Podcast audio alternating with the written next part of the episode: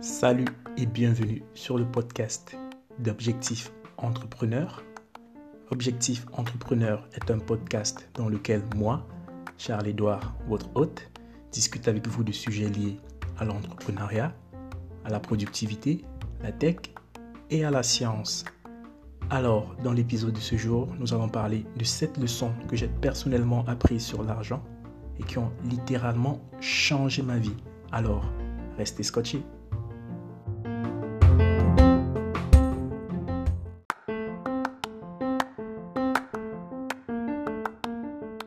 J'ai toujours eu une relation assez compliquée avec l'argent, une au travers de laquelle, je l'imagine, beaucoup d'autres pourraient se reconnaître. J'aimais dépenser, tout simplement. Faire les boutiques, posséder de belles choses. Alors, qui n'aime pas ça, vous me direz? Bah, tout le monde. Seulement, se fixer une limite est extrêmement important et finir sans le sou est évidemment cette limite. Je l'avais largement dépassée. J'étais fatigué d'être toujours dans cette situation, toujours fauché, incapable d'aider des proches financièrement et donc, euh, au final, incapable d'être la personne que je souhaitais être. J'ai donc décidé de faire des recherches sur l'argent et sur sa gestion. Je suis tombé grâce aux recommandations d'une amie sur le livre de l'auteur T. Harv Eker, Les secrets d'un esprit millionnaire après l'avoir lu et après avoir mis en pratique quelques astuces du livre, ma vie et mon expérience vis-à-vis de l'argent ont été complètement transformées. Je peux maintenant aider ma famille financièrement, investir et combattre mes idées reçues depuis tout petit par rapport à la gestion de l'argent.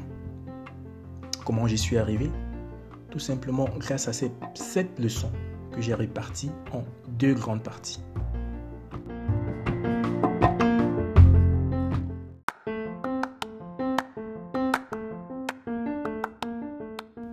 Alors, la première partie, c'est tout simplement de modifier son plan financier intérieur. Un plan financier intérieur représente notre boussole mentale en ce qui concerne l'argent. Euh, il est lié tout simplement à tout ce qu'on a appris et semblons connaître au sujet, au sujet pardon, de l'argent et de sa gestion.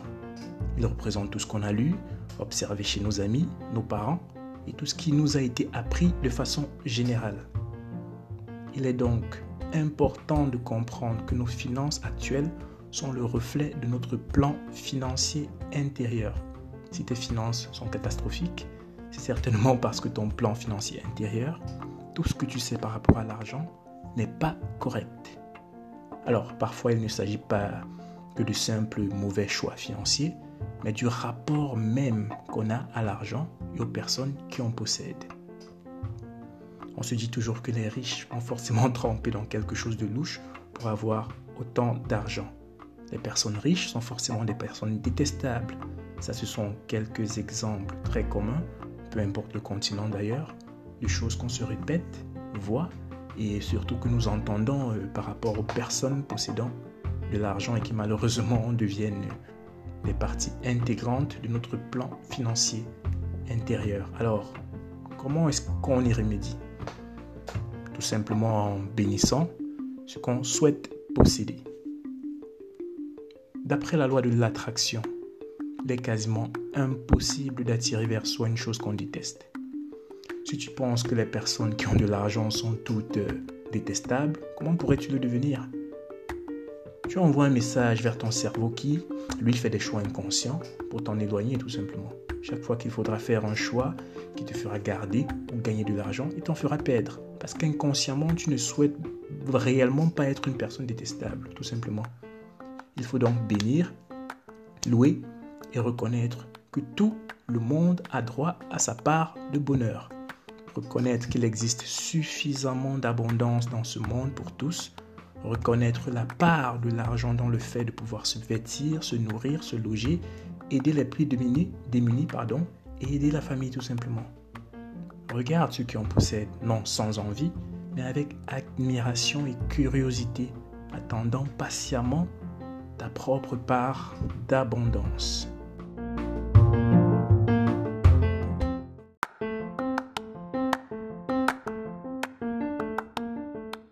Seconde leçon pardon, est d'être plus grand que ses problèmes.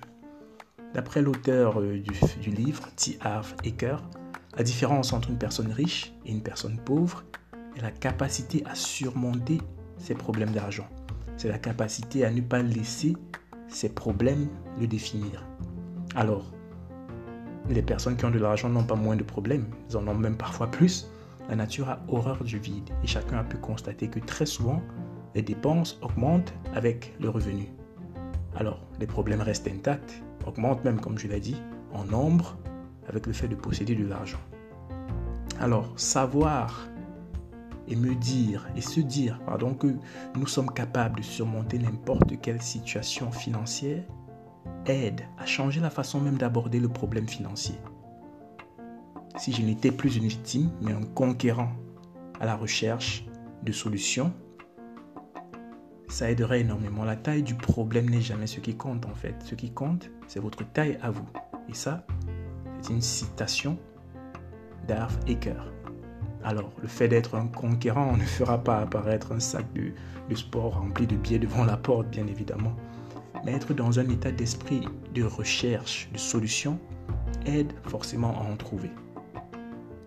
Se sentir conquérant, comme je l'ai dit uniquement, ne suffit pas. Comme avec l'exemple du, sac de billets, d'accord? Mais tout simplement, ça permet, ce sont deux aspects indissociables pardon, l'un de l'autre si on souhaite réussir, l'intérieur et l'extérieur.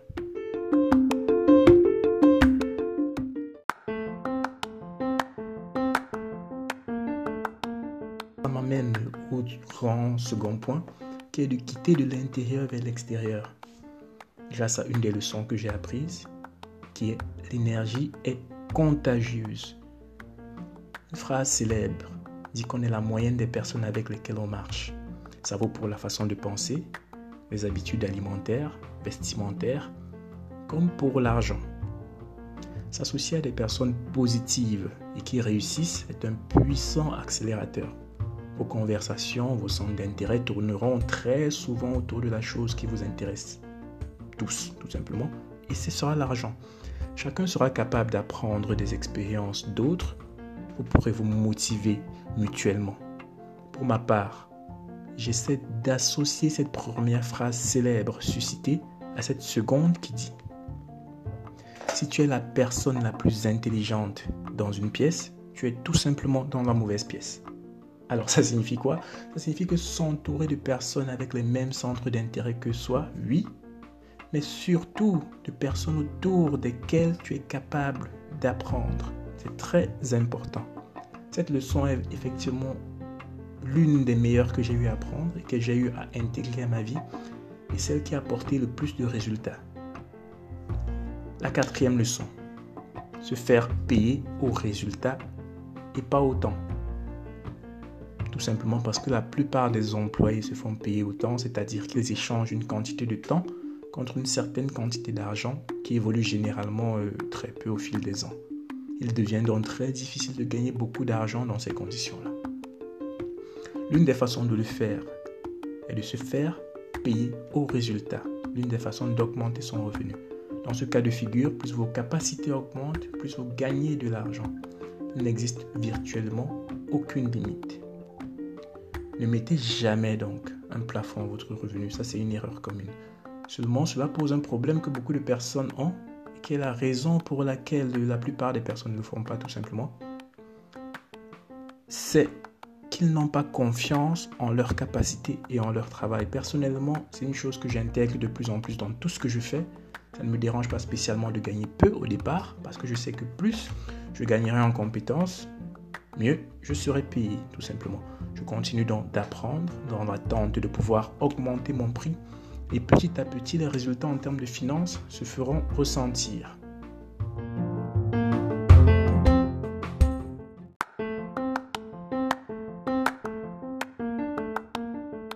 La leçon 5, se concentrer sur sa valeur nette, pas sur son revenu.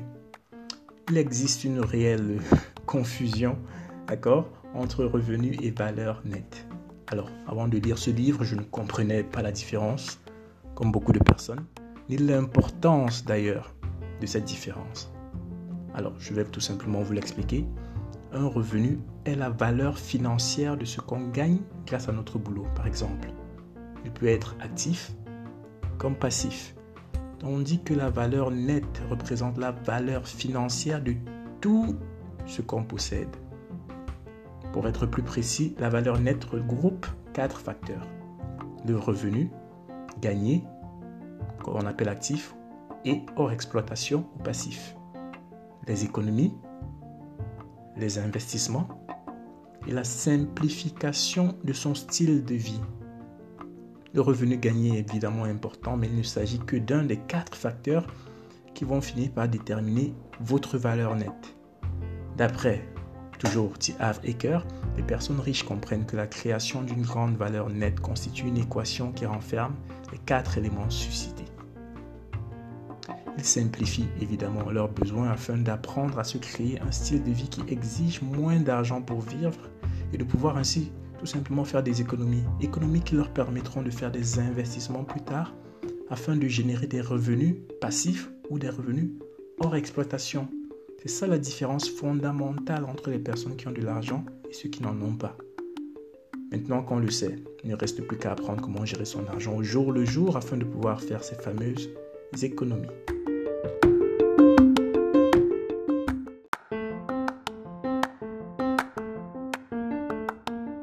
Et ça fait l'objet de la sixième leçon qui est d'apprendre à bien gérer son argent. Il existe une règle simple à connaître en matière d'argent. Tant que vous ne, serez pas, vous ne vous serez pas montré capable de composer avec ce que vous avez en ce moment, vous n'en obtiendrez pas plus. C'est tout simple. On l'a vu un peu plus haut. Alors, ça veut tout simplement dire que prendre l'habitude de gérer de petites quantités d'argent est tout simplement l'aptitude qui ouvre la voie vers la gestion de plus grosses sommes.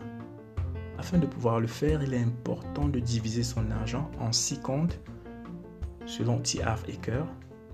Le compte de nécessité, qui sera 50%, le compte d'autonomie financière ou d'investissement, hors exploitation uniquement bien sûr, qui sera 10% de nos revenus, le compte d'amusement, qui sera également de 10%, le compte d'économie à long terme, 10%, le compte d'instruction, 10%, et le compte de dons, 10%. Voilà les six comptes. Le compte d'autonomie financière est le plus important.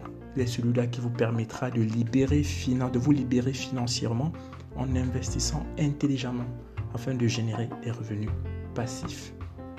Le compte d'amusement, pardon, comme son nom l'indique, permet de se faire plaisir. Tout est évidemment une question d'équilibre. Il peut dépenser entièrement tout ce qu'il y aura dans ce compte dans le mois et en une seule fois.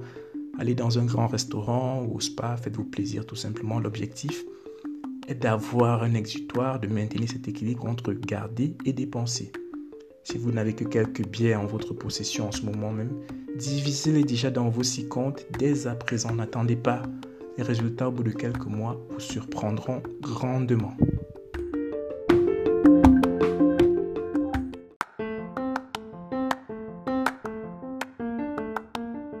La septième leçon est d'apprendre à investir et à gagner des revenus hors exploitation, encore appelés revenus passifs.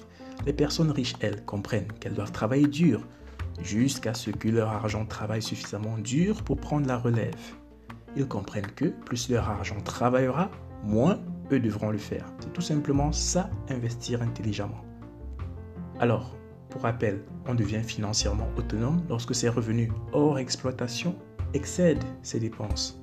Il est donc impératif d'investir, d'acheter des actifs et surtout d'apprendre comment le faire. C'est ce à quoi le compte d'instruction dont on a parlé plus haut sert. Il sert à pouvoir financer notre éducation. Le truc, c'est de s'instruire, découvrir le monde de l'investissement, se familiariser avec tout un éventail de moyens d'investissement et d'instruments financiers différents, comme euh, l'immobilier, les hypothèques, les stocks, les fonds, les obligations, le change sur les devises, toute la gamme entière.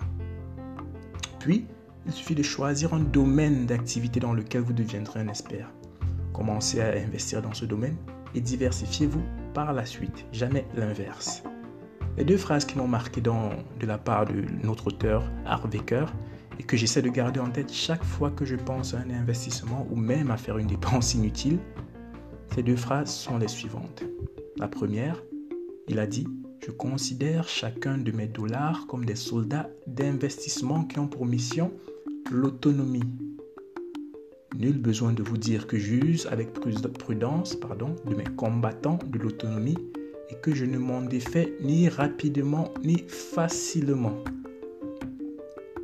Alors, instruisez-vous, assistez à des séminaires portant sur les investissements, lisez au moins un livre traitant d'investissements par mois, lisez des revues financières et sur l'investissement et usez prudemment de vos soldats d'investissement, comme l'a dit Harvecker. Maintenant que vous savez comment j'ai réussi à améliorer ma situation financière grâce à ce livre, tout ce qui vous reste à faire, c'est aussi de le mettre en pratique. Toutes les astuces, toutes les leçons apprises dans, dans ce podcast, pardon, écrivez-nous tout simplement sur Facebook à Objectif Entrepreneur pour me dire euh, tout simplement de quelle façon ça aura changé votre vie. Et surtout, n'oubliez pas de vous abonner, de partager des remarques et des conseils qui permettront toujours à notre podcast de grandir et de nous suivre, comme je l'ai dit, tout simplement pour euh, avoir des conseils de développement personnel, finances personnelles, entrepreneuriat. Merci et à la prochaine.